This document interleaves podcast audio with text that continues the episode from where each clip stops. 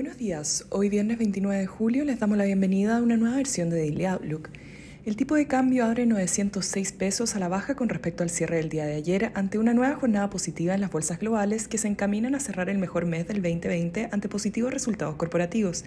El S&P 500 sube un 0,70% hasta ahora, mientras Europa avanza un 1,26% y Asia cerró la jornada con caídas de 2,26% en el Hang Seng y 1,32% Shanghai ante la corrección en las acciones tecnológicas. Las materias primas avanzan con el cobre en un 1,02%, mientras el petróleo sube un 3,55%. El dólar a nivel global opera estable a esta hora. Las acciones del Nasdaq lideran las ganancias durante la jornada de hoy tras positivos resultados de Amazon y Apple, con ambas compañías superando las estimaciones de ingresos, con los que se suman a los buenos reportes que han entregado otras empresas del sector durante esta semana que han ayudado a impulsar el apetito por riesgo.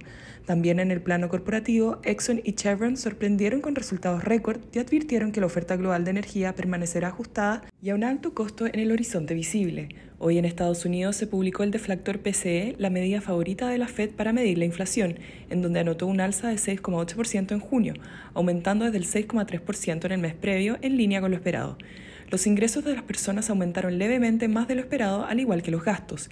En Europa, la inflación anotó un avance de 0,1% durante julio cuando se esperaba una caída de 0,1%.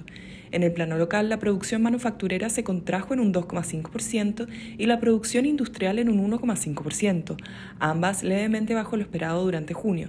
Las ventas de retail cayeron un 6,1% en el mismo mes, en línea con las estimaciones.